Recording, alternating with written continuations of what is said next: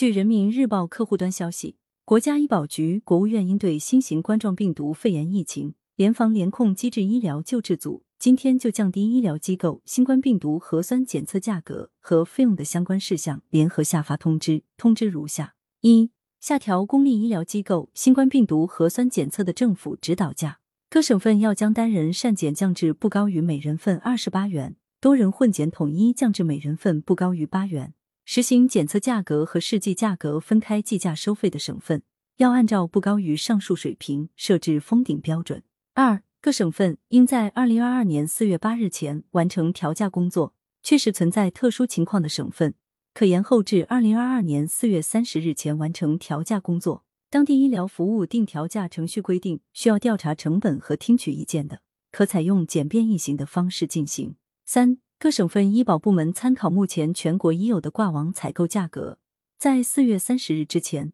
通过组织实施集中采购、竞价挂网、参与跨省联盟采购、区域价格比较等多种方式，使公立医疗机构可以将新冠核酸检测所需扩增试剂、提取试剂、采样器具等物耗成本降至单人善检价格的百分之五十以内。四、公立医疗机构开展新冠病毒核酸检测服务。应同时提供单人善检和多人混检两种服务选项，在符合疫情防控规定的前提下，允许愿检竞检的群众自愿选择。五、非公立医疗机构以及医学检验实验室等第三方检测机构提供新冠病毒核酸检测服务，定价应当遵循公平、合法和诚实信用的原则，体现保本微利、质价相符，不得借一生不义之财。倡导参照当地公立医疗机构。新冠核酸检测价格六涉及降低公立医疗机构新冠病毒核酸检测价格和费用的其他相关事项，